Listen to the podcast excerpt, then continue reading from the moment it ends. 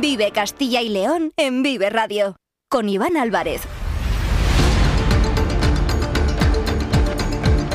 Hola, ¿qué tal? Muy buenas tardes, bienvenidos, bienvenidas a Vive Castilla y León. Son las 2 y cuarto de la tarde, es martes, día 19 de diciembre y vamos en directo hasta las 3 en punto en esta sintonía, en la sintonía de Vive Castilla y León, donde desde la una Carlos Tabernero les ha estado contando todos los asuntos interesantes que ocurren en nuestra comunidad para mantenerles informados a ustedes, a nuestros oyentes. Ahora tenemos 45 minutos por delante para contar muchas más historias. Nos pueden escuchar a través de la FM de toda la vida en nuestra página web www.viveradio.es en todas nuestras plataformas de streaming y de podcast y en las redes sociales de Vive Radio con el sonido perfecto de nuestro técnico Ángel de Jesús.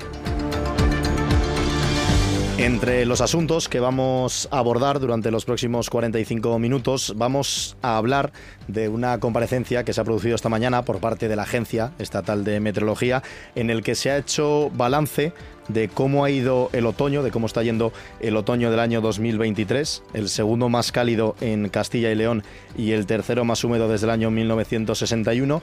Y también vamos a poner el foco en lo que viene por delante, cuáles son las previsiones para Navidad ya les adelanto que se espera una situación anticiclónica en nuestra comunidad, enseguida lo vamos a desgranar, y también cuáles son las previsiones de cara al invierno, que está ya a la vuelta de la esquina. Les vamos a hablar de una cuestión que quizá no hayan escuchado, es la ansiedad anticipatoria, pero les vamos a explicar en lo que consiste y además es bastante relevante de cara a estas fechas navideñas que tenemos ya esta misma semana, como por ejemplo la cena de Nochebuena el próximo domingo, día 24 de diciembre. Nos vamos a marchar hasta Salamanca donde esta tarde el Conservatorio de Profesional de Música de Salamanca celebra un concierto en homenaje a la zarzuela de Tomás Bretón. Y también vamos a conocer cuál es la última hora a falta de nada, apenas dos horas, a las cuatro y media comienza en el hemiciclo el Pleno de las Cortes de Castilla y León. Con todo ello y con mucho más, vamos hasta las tres. Son las dos y diecisiete minutos.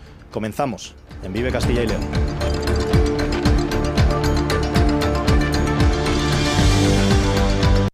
Vive Castilla y León en Vive Radio. Con Iván Álvarez.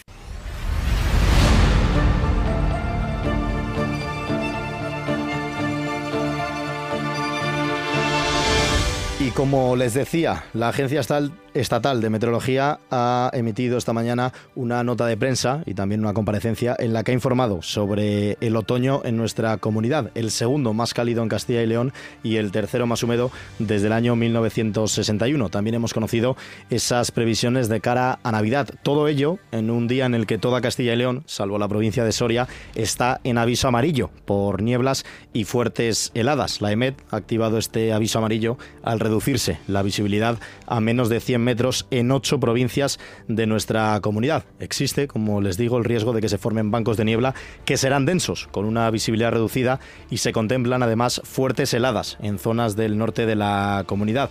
Estos bancos de niebla afectan a toda la provincia de Valladolid y a una parte de Zamora, excepto a la zona de Sanabria, y también se extiende a zonas de la meseta de León, de Palencia, de Burgos, de Salamanca y de Segovia. Para hablar sobre todos estos asuntos, ya tenemos en directo en la sintonía de Vive Castilla y León al delegado de la EMET en nuestra comunidad. Manuel Mora, ¿qué tal? Muy buenas tardes. Hola, ¿qué tal? Buenas tardes. Un placer hablar con usted en la sintonía de Vive Radio. Y la primera pregunta va precisamente sobre ese informe que han presentado esta misma mañana, el balance del otoño en nuestra comunidad, que nos deja el siguiente titular. Es el segundo más cálido en Castilla y León y el tercero más húmedo desde el año 1961. Pues sí, efectivamente eh, ha sido un otoño eh, singular en, el sentido de que eh, las temperaturas han estado muy por encima de, lo habitual para este trimestre, concretamente 2,1 grados respecto al valor medio, y luego por otro lado en cuanto a precipitaciones, pues ha llovido un 55% más de lo que es habitual en el otoño. Mm. ¿Y cuál es la valoración en relación a estos dos parámetros? La subida de la temperatura media, pero también un incremento de las eh, precipitaciones. No sé cómo lo valoran desde la EMET. Mm, bueno, la, valoración, ya digo que es eh, algo singular, no, mm. no es frecuente que se den esas dos circunstancias de extremadamente cálido y, a la vez muy húmedo. Eh, son pocos los años con, con, estas características y se debe fundamentalmente pues a que durante el otoño hemos tenido una eh, frecuencia de, borrascas atlánticas que han dado lugar a, a precipitaciones intensas, eh, vientos fuertes y a la vez temperaturas suaves de, de esos vientos eh, húmedos del Atlántico. Y por otro lado también eh, pues ha dado la circunstancia de situaciones de bloqueo eh, que han producido el efecto contrario, es decir, cielos poco nubosos y temperaturas muy por encima de lo habitual. ¿no? De hecho, bueno, el veranillo de San Miguel y el veranillo de San Martín en, noviembre, que son conocidos eh, popularmente, por este año, eh, de forma anecdótica, porque no se da todos los años, pues han producido ¿no? esas, esas temperaturas a finales del mes de septiembre, principios de octubre, eh, bueno, que se han superado los 30 grados en, en muchas localidades, pues confirman esa, esa situación de bloqueo anticiclónico. Hemos tenido una temperatura media mensual cercana a los 14 grados, 13,8 para eh, ser exactos, como comentaba usted, una anomalía que ha significado 2,1 grados de media más en todas las provincias de Castilla y León. De hecho, las temperaturas más altas han registrado en la provincia de Zamora, por encima de los 16 grados, y las más bajas, a priori, más bajas entre comillas, en Burgos y en León, con los 14 eh, grados. De cara a estas próximas fechas, porque muchos de nuestros oyentes seguro que ya se están preguntando por la Navidad, lo que viene por delante. Estamos a martes, día 19, este fin de semana ya tenemos la, la Nochebuena. ¿Qué podemos esperar para estos días, señor Mora? Pues bueno, eh, mañana nos va a afectar un frente frío, va a dejar algunas precipitaciones, pero bueno, de, carácter muy débil.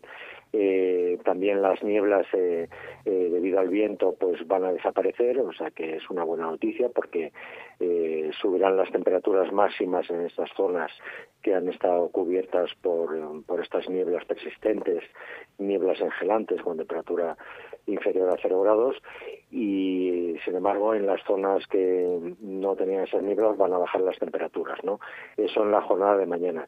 Y ya para el jueves y el viernes pues se instaura una situación anticiclónica eh, por lo tanto cielos poco nubosos en general, salvo en las zonas de nieblas que volverá a formarse, sobre todo el viernes y el sábado, y que serán persistentes en zonas de la meseta, en zonas bajas como en, el Bierzo, y en estos en estas zonas, pues obviamente las temperaturas eh, pues serán bajas y, y serán nieblas engelantes, ¿no? Esta situación se va a mantener al menos hasta mediados de la próxima semana, hasta el hasta el día 27, el, miércoles 27, y, bueno, en principio, eh, pues buen tiempo y, y, esas nieblas que desde luego hay que hay que tener eh, precaución a la hora de circular.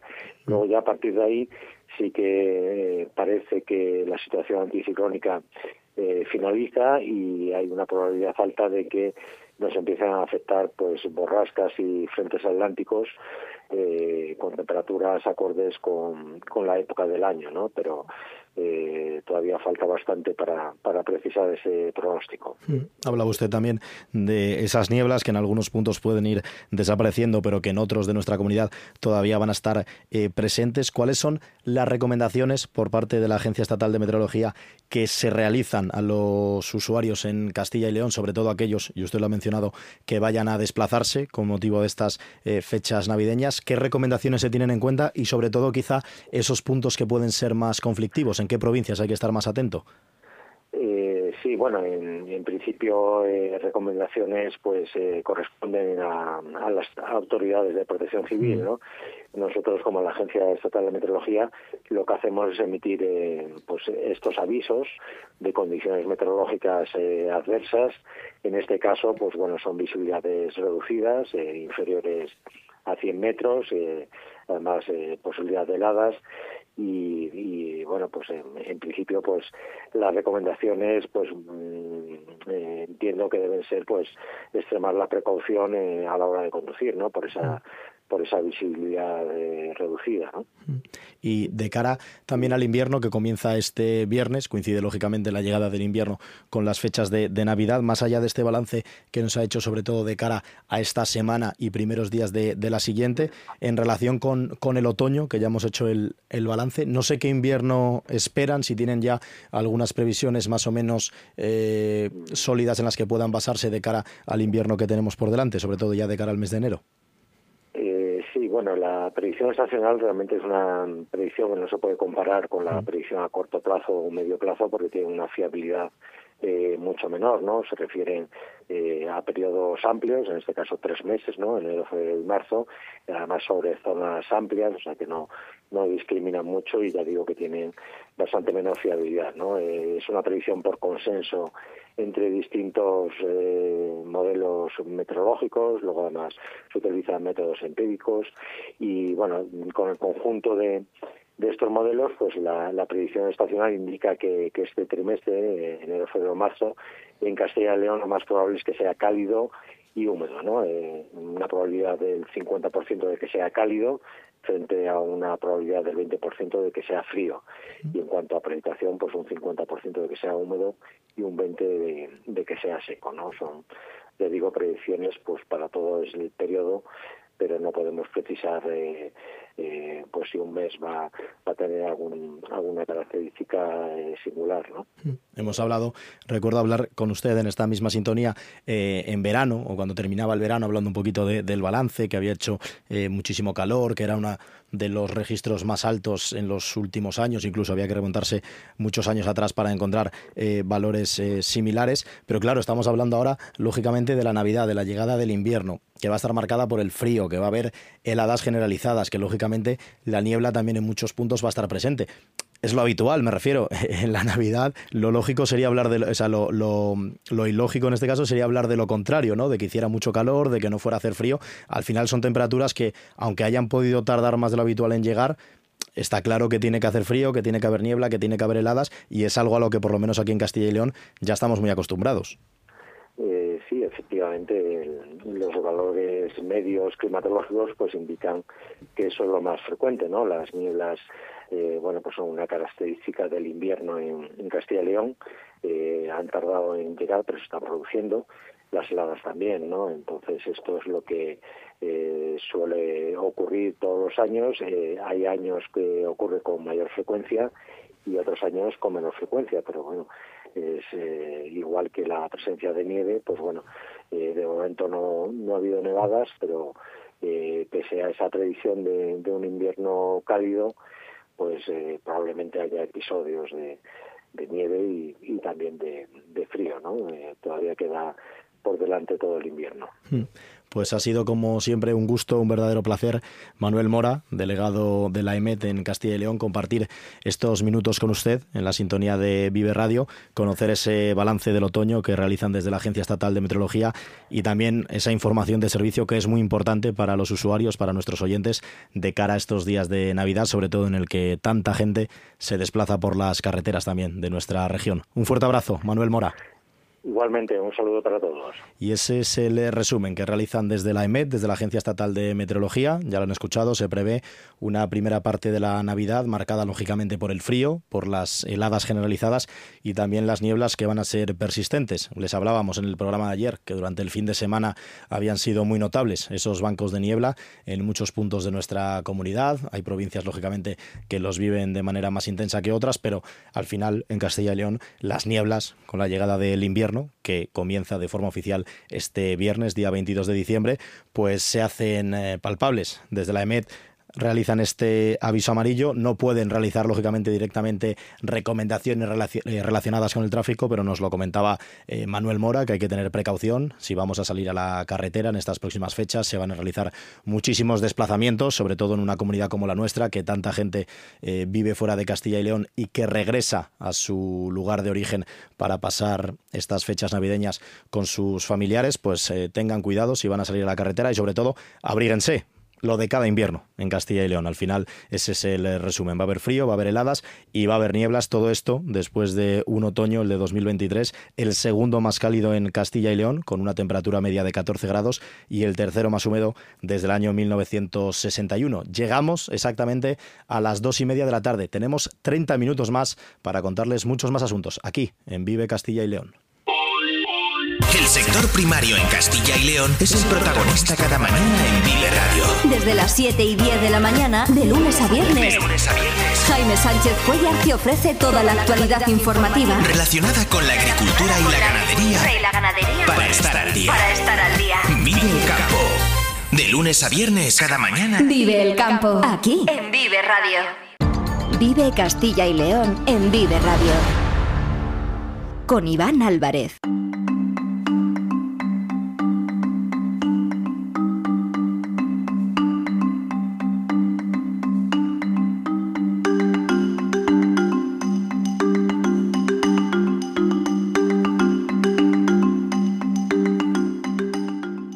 Seguimos en directo en la sintonía de Vive Castilla y León y ahora les vamos a hablar de un asunto, les vamos a presentar una cuestión que está directamente relacionada con las fechas que estamos viviendo, las fechas navideñas, porque faltan apenas cinco días para que llegue Nochebuena, el próximo domingo, el día 24 de diciembre. La próxima semana se presentará también la Nochevieja, después tenemos la Noche de Reyes.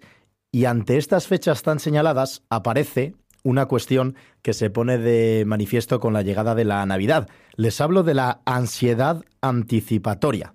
¿Y qué es este fenómeno? Se lo vamos a explicar en nada, enseguida, en apenas unos segundos, pero les voy a dar una pista. Como les digo, con la llegada de las comidas y las cenas navideñas, la compra de los regalos, asistir, por ejemplo, a las funciones escolares de los niños y de las niñas en el eh, colegio, se pone de manifiesto todavía más como les digo, esta ansiedad anticipatoria. Para hablarnos de este tema, contamos hoy, en la sintonía de Vive Castilla y León, con Pilar Conde, que es psicóloga y directora técnica de la red de clínicas de atención psicológica Origen, una red de clínicas que cuenta con cuatro centros en nuestra comunidad, en la provincia de Burgos, de León, de Salamanca y de Segovia. Pilar Conde, ¿qué tal? Buenas tardes. Hola, buenas tardes. Bueno, para que lo entiendan nuestros oyentes, ¿qué es esto de la ansiedad anticipatoria y en qué se diferencia del resto de patologías referentes a la ansiedad? Bueno, por la ansiedad anticipatoria hacemos referencia cuando la ansiedad se presenta, digamos, en el momento presente por hipótesis o supuestos que creemos que van a suceder en el, en el futuro, tanto próximo o medio. Mm. Ahora esta situación se dispara con la llegada de la Navidad. ¿Tanto nos agobian las reuniones con nuestros familiares y amigos de la infancia?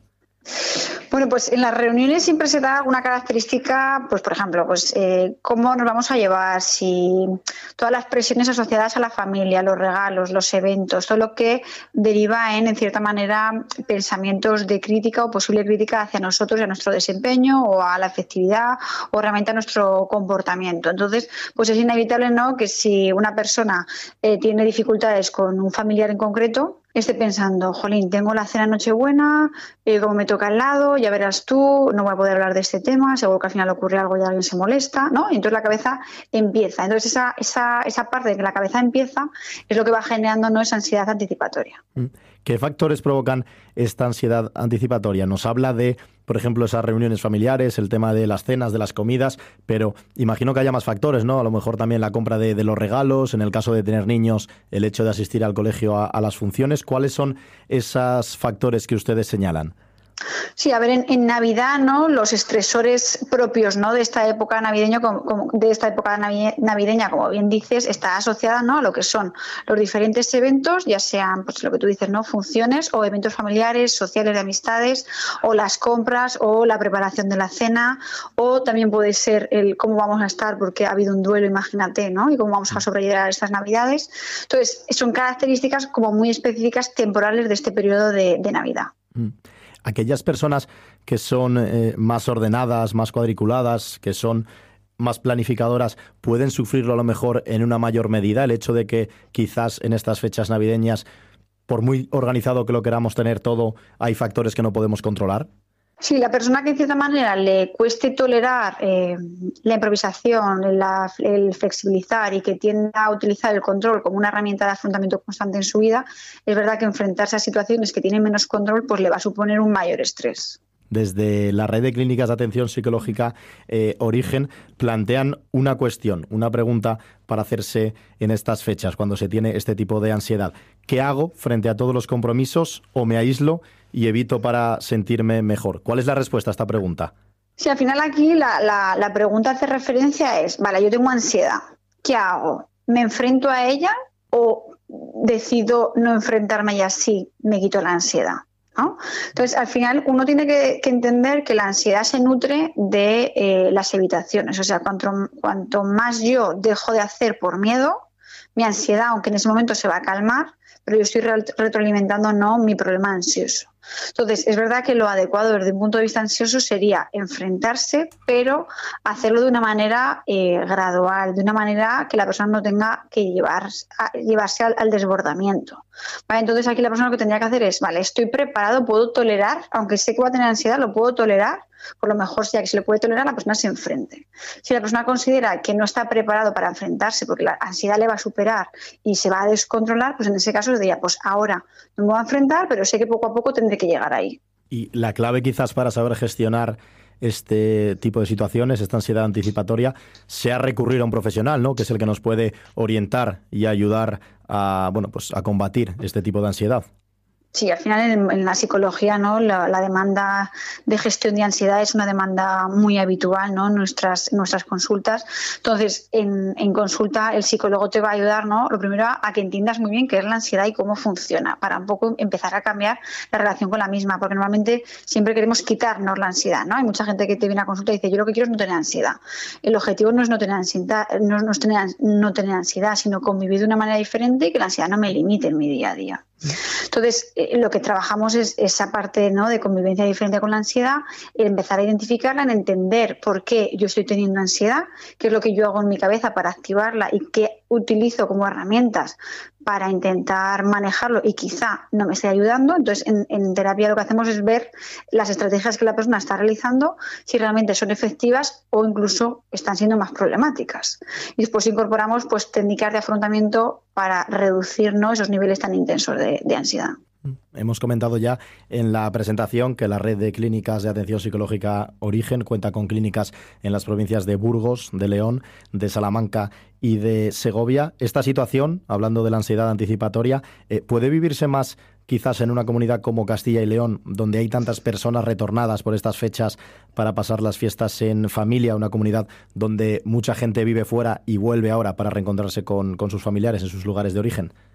Esto lo que sucederá es que para las personas que, tienen que retornar, el retorno suponga en cierta manera cierta aversividad o cierto, cierta alerta, ahí sí que es probable ¿no? que le suceda. Pues, por ejemplo, eh, una persona que lo viva desde el reencuentro, desde la alegría, desde que tienen ganas, pues esa persona no, no va a tener una ansiedad anticipatoria negativa, puede tener ansiedad por de, los nervios propios del reencuentro.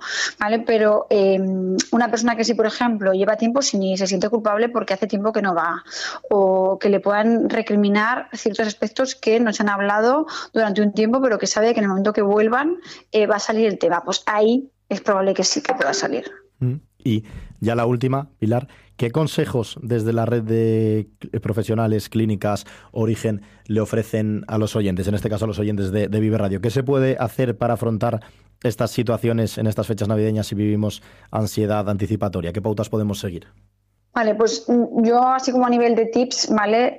Como siempre en psicología, eh, lo primero es hábitos, ¿vale? Mantener hábitos saludables, tanto a nivel nutricional, deporte, descanso, ¿vale? Y luego ya en gestión más, más específica, lo primero es entender que la ansiedad que vaya a aparecer, no, que no nos asustemos, ¿no? Que simplemente es una emoción más, que nos indica que nos vamos a enfrentar a algo que nos da, que nos da cierto temor. Entonces, lo primero no, no, no crearnos malestar, ¿no? Por experimentar la ansiedad. Y luego, por otro lado, el relativizar en el sentido de de, intentar tener una visión un poquito más objetiva. Al final nos estamos poniendo nerviosos o ansiosos ante algo que no eh, ha sucedido todavía. Entonces, pues poner en cierta manera em, eh, la preocupación, la rumia al momento en el cual vaya a suceder y luego también planificar en cierta manera en la cabeza el, el que se sientan capaces de afrontar la situación o sea, cuando uno percibe que tiene la capacidad de, de, tomar la rienda, de darle solución, eso disminuye mucho, ¿vale? Cuando de cierta manera tenemos ansiedades anticipatorias que sentimos descontrol hacia el futuro. Mm. Entonces, independientemente de lo que, de lo que pueda pasar, final yo tengo control, tengo control respecto a lo que voy a decir, lo que voy a hacer y cómo lo voy a gestionar. Entonces eso depende mucho de la, de la confianza que tenga uno mismo en sus propias, en sus propias capacidades.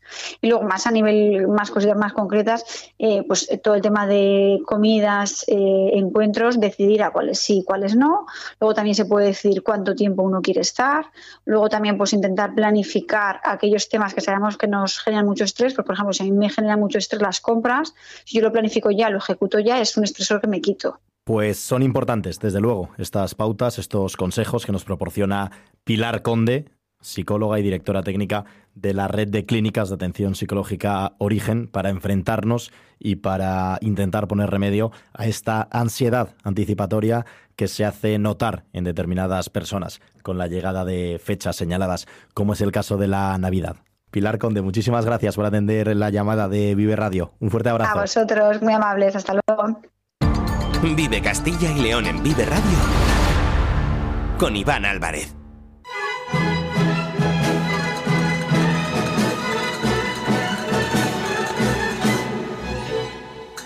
Si les pregunto quién es Tomás Bretón, ¿podrían responderme correctamente?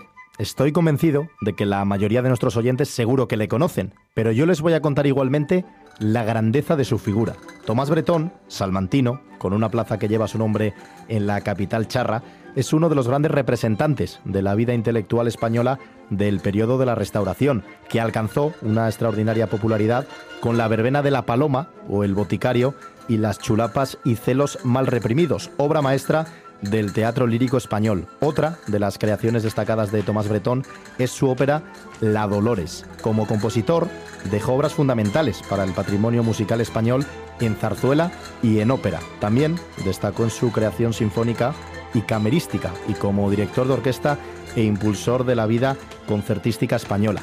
Y atención a su trayectoria. Fue profesor y director del Conservatorio de Madrid, director de la Sociedad de Conciertos, académico de las Bellas Artes de San Fernando y director de la Orquesta Sinfónica de Madrid.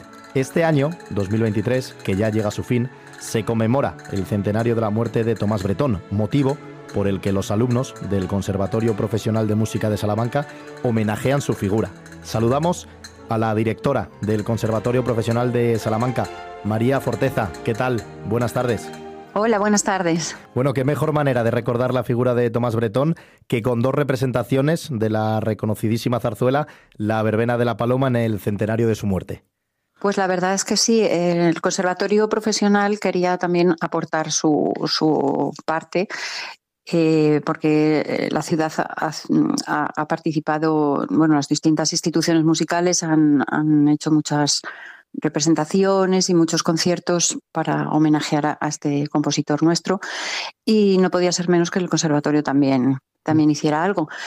Y vamos a hacer dos representaciones, una esta tarde a las 8 en el Teatro Unicaja y otra el viernes a las 8 también en el auditorio del conservatorio nuestro, del conservatorio profesional. Eso es, se van a interpretar dos funciones de esta zarzuela.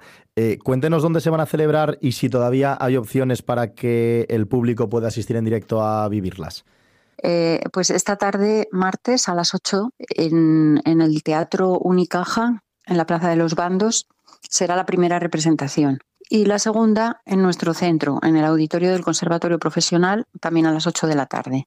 La entrada va a ser libre hasta completar aforo en los dos, en los dos lugares. Mm. No sé si tienen eh, bueno, pues referencias o saben cuánta gente va a poder asistir, si ya les ha, les ha dicho muchos vecinos y vecinas de Salamanca que quieren disfrutar de la verbena de la paloma en directo, o todavía no saben más o menos cuánta gente se puede acercar por allí. Pues esperamos que sí, porque creemos que es una zarzuela muy atractiva, muy conocida también, pero creo que, siempre tiene mucho tirón esta zarzuela. Eh, por supuesto que la comunidad educativa nuestra lo sabe y, creemos que sí que los padres eh, nuestros irán y el público de la ciudad seguramente también, mm. esperamos. Vamos a recordarlo un poco para que le quede claro a los oyentes. La primera de las representaciones es esta misma tarde, a las 8, en el Teatro Unicaja de la calle Santa Teresa, y la segunda representación va a ser el viernes en el auditorio del Conservatorio Profesional de Música de Salamanca, también a las 8 de la tarde y abierto a todo el público. Eso es, eso, es. Son los propios alumnos, le quería decir, eh, María, son los propios alumnos del Conservatorio Profesional de Música los que van a interpretar estas representaciones de la verbena de La Paloma en homenaje al compositor. ¿Qué supone para ellos, para los alumnos y para las alumnas, representar una obra con tanta historia? Pues mira, la iniciativa parte por un lado de la asignatura de canto, que afortunadamente está muy, es una asignatura muy activa, tenemos unas profesoras estupendas y, están saliendo alumnos muy, muy preparados. Y, también del Departamento de Agrupaciones Instrumentales, en, concreto de la asignatura de cámara, y han preparado con muchísima ilusión esta, esta obra que no es nada fácil porque supone una, una, dedicación y un esfuerzo grande, ¿no? Mm, ya a lo largo de meses llevan, llevan haciéndolo. Y, como es una zarzuela donde hay papeles mm, muy variados y algunos son cortitos, otros son más largos, los alumnos de canto van a protagonizar los largos, claro, pero también mm, se implica a, muy distintos alumnos para, para, hacerlo. En total son 22 alumnos. Están muy ilusionados porque para ellos supone pues, una iniciativa estupenda para, para su desarrollo profesional, para poder empezar a, actuar en público. nuestro conservatorio siempre apuesta por, por proyectos, o sea, por, por sacar la música eh, fuera del conservatorio y, por hacer cosas reales, o sea, que aplicar los conocimientos a, hacer actuaciones en público y a, y a mostrarlos a la mm. gente. Llevan muchos meses, como nos comenta, eh, ensayando estos 22 alumnos y alumnas esta zarzuela, pero imagino que sea la primera vez ¿no? que la van a representar de cara al público. Sí, sí, sí, sí. Eh, hemos empezado en este bueno, ha sido a lo largo de este trimestre. Eh, tenemos un profesor que se implica mucho, que se llama Miguel Ángel Caro, que es el, que lleva la dirección musical y el que va a, tocar el piano y, y, el que ha montado toda, toda esta, Mm. esta iniciativa. Y luego también tenemos el apoyo de Elena Davidson, que ha sido alumna nuestra y es actriz y, es la que se dedica también a ayudar en todo lo teatral, en la parte teatral y escénica. Mm. También es importante quizá para los chicos y para las chicas precisamente pues fijarse, en este caso nos está comentando el hecho de la figura de la actriz Elena Davidson, que ha sido también alumna, bueno, pues ver que gracias al eh, conservatorio también se puede dar pasos de seguir creciendo, ¿no? Y que es un, primer escalón para poder eh, pues labrarse una carrera musical o bueno, seguir formándose también en relación a, este tipo de actividades. Claro, por supuesto. Y es que una asignatura como la de canto, bueno, en general para todos los músicos, pero precisamente para los cantantes, pues es muy importante eh, tener este, este tipo de, preparación, que claro, el currículum lo descuida un poco, el currículum de, las enseñanzas musicales, pero es que la parte teatral es muy importante para ellos. Entonces, este, procuramos darles esta formación, aunque sea de esta manera, ¿no? que mm, en cierta forma para, para poder eh, aportar este, estos conocimientos. Estamos hablando de la figura de Tomás Bretón, que se conmemora el centenario de, su muerte en el año 1923, salmantino. Esto quizás también a los alumnos y a las alumnas les produce una motivación extra el hecho de interpretar una zarzuela tan importante como la verbena de la paloma, pero el hecho de que sea además de un vecino y una vecina, digamos, de, su ciudad, ¿no? De un salmantino que consiguió dar el salto, reconocido eh, a nivel nacional y a nivel internacional. A lo mejor es una motivación extra para decir, oye, nosotros si trabajamos duro y seguimos formándonos en el Conservatorio Profesional de Salamanca, quizás algún día podamos llegar también a ser reconocidos. Claro, por supuesto que es un orgullo poder representar una obra de este autor, siendo, siendo de aquí, siendo de Salamanca. Y claro, siempre es una motivación tener un ejemplo como, como el de Tomás Bretón para ellos. Estamos hablando de esta interpretación de la zarzuela La Verbena de la Paloma, la primera, que tendrá lugar esta tarde a las 8 en el Teatro Unicaja de la calle Santa Teresa. La segunda va a ser el viernes a la misma hora en el auditorio del Conservatorio Profesional. Para el próximo año ya tienen preparadas más eh, representaciones, no sé si también de esta zarzuela o de otras obras que podamos conocer los oyentes de Vive Radio. Pues de momento sé que están dándole vueltas a ver, a ver qué se puede hacer para el año que viene, pero seguramente habrá más, más actuaciones, pero ahora mismo no sé el proyecto nuevo, todavía no lo tenemos, todavía no lo tenemos claro. Bueno, estaremos pendientes seguro y desde el Conservatorio Profesional de Música de Salamanca también se encargarán de darle la difusión necesaria para que todo el mundo pueda asistir a estas representaciones. Las dos primeras, como ya saben, hoy en el Teatro Unicaja y el viernes se va a celebrar la segunda en el auditorio del Conservatorio Profesional de Música con los alumnos interpretando esta zarzuela, La Verbena de la Paloma, del salmantino Tomás Bretón. María Forteza, directora del Conservatorio Profesional de Salamanca, muchísimas gracias por compartir estos minutos con los oyentes de Vive Castilla y León. Un fuerte abrazo y sobre todo que vayan muy bien estas dos representaciones. Muchísimas gracias y animo a todo el mundo a, a venir y a disfrutar de, de esta magnífica zarzuela de nuestro autor salmantino. Muchas gracias.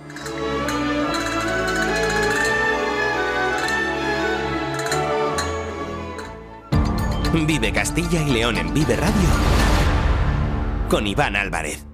Apuramos ya la recta final del Vive Castilla y León de hoy, martes, día 19 de diciembre, y vamos a hablarles de un asunto que se va a celebrar en nada, en poco más de una hora, en las Cortes de Castilla y León, y es que se va a celebrar el último pleno de este año 2023, una sesión que, como viene siendo habitual, va a seguir muy de cerca nuestro compañero, el jefe de sección de los periódicos del Grupo Promecal. David Alonso, ¿qué tal? Muy buenas tardes. Buenas tardes, Iván, ¿qué tal? ¿Qué podemos esperar de la sesión de esta tarde? Como bien has comentado, entre hoy y mañana se va a celebrar este último pleno de las Cortes de este periodo de sesiones. Y es que vamos a recordar que el Parlamento tiene dos ciclos de actividad que vendrían a ser como los cuatrimestres en las universidades. Un primero que abarca desde febrero hasta junio y un segundo, este que concluye ahora, que va de septiembre a diciembre. ¿Sobre qué podemos esperar de este último pleno? Pues si quieres podemos jugar un poco a ser adivinos, ya te digo yo que no vamos a equivocarnos mucho. Sí, porque estas últimas semanas, siempre que hablamos en la sintonía de Vive Radio, lo venimos haciendo de la amnistía, de los pactos de Pedro Sánchez, y no sé por qué me da a mí que hoy también se va a hablar de esa moción de censura presentada por el Partido Socialista y por Bildu en la ciudad de Pamplona para arrebatarle la alcaldía a UPN, ¿no? Que hemos visto además muchas manifestaciones este Sí, fin de semana. De hecho, el propio vicepresidente de la Junta, Juan García Gallardo, estuvo presente en, Mm. en ese, en esa manifestación y el presidente de la Junta, Alfonso Fernández Mañueco, ya ha hablado de, sobre ese pacto. eh, el, el consejero de Economía también habló sobre ese pacto el pasado jueves, con lo cual todos los caminos nos hacen pensar que, que, ese- que esa moción de censura en Pamplona va a ser uno de los ejes que monopolicen o, o arrastren el, debate político en las Cortes entre, entre hoy y mañana. Sí, seguro que vamos a, vamos a ver declaraciones al respecto, incluso algún enfrentamiento directo, como viene siendo habitual en el hemiciclo castellano y leonés. Pero bueno, vamos a lo que sabemos y hablar sobre Castilla y León. David, ¿qué podemos saber hasta ahora ya? Centrándonos en lo que en lo que sabemos, si te parece, vamos a repasar las preguntas que formularán los portavoces al presidente y que servirán para dar comienzo hoy a las cuatro y media, en apenas hora y media, al, al pleno. En primer lugar, el portavoz del PSOE, Luis Tudanca, abrirá la sesión con su habitual cara a cara con Fernández Mañueco, al que preguntará, en tono irónico, si Castilla y León también estará de moda en 2024. Una frase que recupera Tudanca y que utilizó el propio presidente en su toma de posesión el pasado año. En el turno de la UPL Soria ya, eh, Luis Mariano Santos preguntará a Fernández Mañueco si cree que el gobierno de la Junta está siendo eficaz, mientras que por el grupo mixto en esta ocasión será Pedro Pascual de Por Ávila quien le pregunte por la polémica suscitada por la contratación de médicos sin, sin la especialidad, sin el MIR. Mm. Ya mañana miércoles se producirá uno de los momentos más tensos del Pleno y que augura eh, pues, bueno, posibles momentos de bronca y de enfrentamiento entre gobierno y oposición. ¿Todo ya a cuenta de qué? Pues a cuenta de la proposición no de ley del PSOE que pide, de nuevo, la reprobación del vicepresidente de la Junta y del consejero de Industria por sus manifestaciones frente a sedes socialistas el pasado mes de noviembre. También mañana se debatirá y votará la enmienda a la totalidad presentada por el PSOE al proyecto de ley residencial. Como veis, son muchas las cuestiones con las que los parlamentarios de Castilla y León despedirán el año y un periodo de sesiones que, como hemos comentado, ha sido muy convulso, con múltiples polémicas, gritos, gestos o no gestos, llamadas al orden, incluso la suspensión momentánea de algún pleno para calmar los ánimos. No obstante, ya por último, Iván, eh, recordad que aunque las Cortes cierren mañana el periodo de plenos ordinarios hasta febrero, el Parlamento habilitó la semana pasada el mes de enero para trabajar en varias comisiones parlamentarias. Es decir, que aunque no haya plenos eh, ordinarios, sí que va a haber eh, actividad dentro de las Cortes. ¿Qué se va a hacer? Pues se va a tramitar distintas materias, como cuatro proyectos de ley y dos proposiciones de ley relativas al blindaje de los servicios básicos y la reforma del servicio del ECIL. Todo ello, además, con el proyecto de ley de presupuestos para el 24 sobrevolando. Es decir, que si el PP y Vox deciden presentar ese proyecto de ley, pues se habilitarían eh, plenos extraordinarios para debatirlo. O sea que esa primera sesión del último pleno del año en las Cortes de Castilla y León, que se celebra esta tarde, comienza, como siempre, David, a partir de las cuatro y media. cuatro y media. Como siempre, no, cada día, o sea, cada pleno oscila un poco, pero hoy en esta ocasión, cuatro y media. Cuatro y media. Buena hora, ¿no? Estarás por allí. Yo encantado de que sea las cuatro y media. Mañana, la segunda sesión por la mañana y en torno a las dos y media, entre las dos y cuarto y las tres de la tarde, le vamos a contar a los oyentes de Vive Castilla y León, como solemos hacer habitualmente los miércoles después de cada sesión en el pleno, lo que ha ocurrido y sobre todo a escuchar esos sonidos destacados que tanto nos gustan. Veremos a ver qué ocurre en la sesión de hoy como la de mañana. Yo creo que mañana va a ser el día que, que va a dejar más, más huella y más eh, posibilidad de que haya enfrentamientos directos entre PSOE y PP y Vox, sobre todo a cuenta, como he comentado, de esa PNL del PSOE para pedir la reprobación de, García Gallardo y de Mariano Beganzones. Mm, pues estaremos atentos y lo contaremos, como siempre, gracias a David Alonso, compañero, jefe de sección de los periódicos de Promecal, aquí en la sintonía de Vive Radio. David, compañero, un fuerte abrazo. Un abrazo a todos, gracias.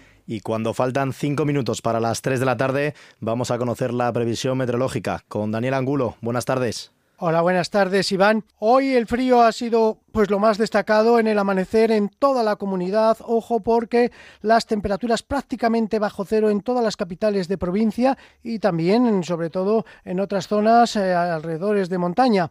Se han vuelto a producir las inversiones térmicas, es decir, que en zonas más altas, donde normalmente hace menos más, frío, pues las temperaturas han sido menos bajas. En este caso, la más baja ha estado en Burgos capital. En el aeropuerto ha habido 5 grados y medio con 5 y medio bajo cero.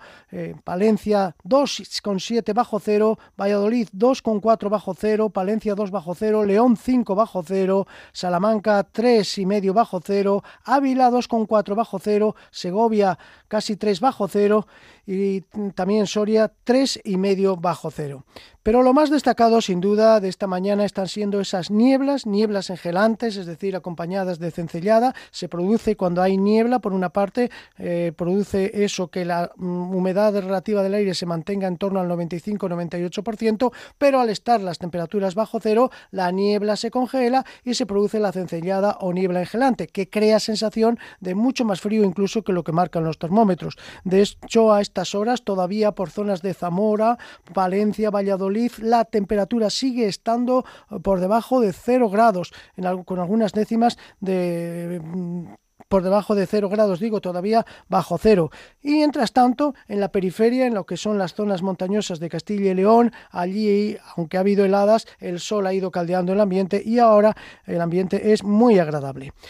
Fuera de las capitales de provincia, la temperatura más baja ha sido la de zona de San Redondo de Alba en Sanabria, donde han llegado a los 9 bajo cero. En Aguilar de Campo han llegado a tener 8,2 bajo cero, pero allí está luciendo el sol en el norte de Palencia y ahora la temperatura pues ronda los 11 grados. Y bueno, también, en, como digo, en otras zonas eh, de Burgos, sobre todo el sur de Burgos, ha habido temperaturas de 4 o 5 grados bajo cero, con sensaciones térmicas durante toda la mañana de estar a 3 bajo cero. Mucho frío por esas nieblas engelantes. Pero ¿qué va a pasar de cara a la tarde? Que va a empezar ya entrar viento del norte. Eso va a remover el aire de las distintas capas, de tanto de los niveles medios como de la superficie, y por fin vamos a ver cómo se levantan las nieblas, insisto, a partir de las 4 o las 5 de la tarde, ya los cielos se van a despejar, por fin vamos a ver el sol. Atención en la próxima madrugada, porque esperamos la llegada de un frente acompañado de vientos del norte.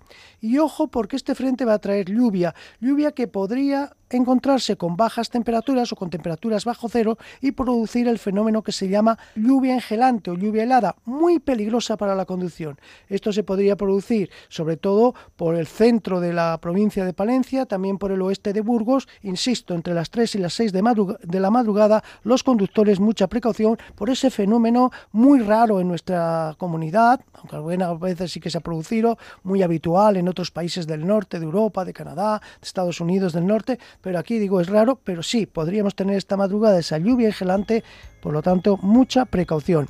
Mañana ya no va a ser una jornada tan fría ni tan desapacible como estas dos que hemos tenido, puesto que van a levantar las nieblas. Va a haber nubes, lluvias, algunos chubascos en general débiles y ya las temperaturas subirán. Las diurnas estarán sobre los 8-10 grados en la mayor parte de la provincia. El jueves continuarán subiendo las temperaturas, pero ojo porque a partir del viernes vuelve el anticiclón y volverán las nieblas. Lo iremos detallando. Nada más. Buena tarde a todos. Ya lo han escuchado, va a llegar un anticiclón a la comunidad, a Castilla y León, para bajar las temperaturas durante estos próximos días y también, ojo, a esa lluvia ingelante, denominada también lluvia helada, que puede caer en varios puntos de nuestra comunidad y sobre todo si van a conducir las nieblas. Se lo decimos todos los días, pero es verdad que son persistentes esos bancos de niebla en muchos puntos de la región, así que hay que tener precaución, sobre todo para aquellas personas que vayan a conducir a primera hora de la mañana donde la visibilidad es bastante reducida. Se acercan las 3 de la tarde, nosotros nos citamos mañana, mismo sitio, misma hora, a partir de la 1 en la sintonía de Vive Castilla y León. Les dejamos en compañía de Vive Radio. Hasta mañana, sean felices, adiós.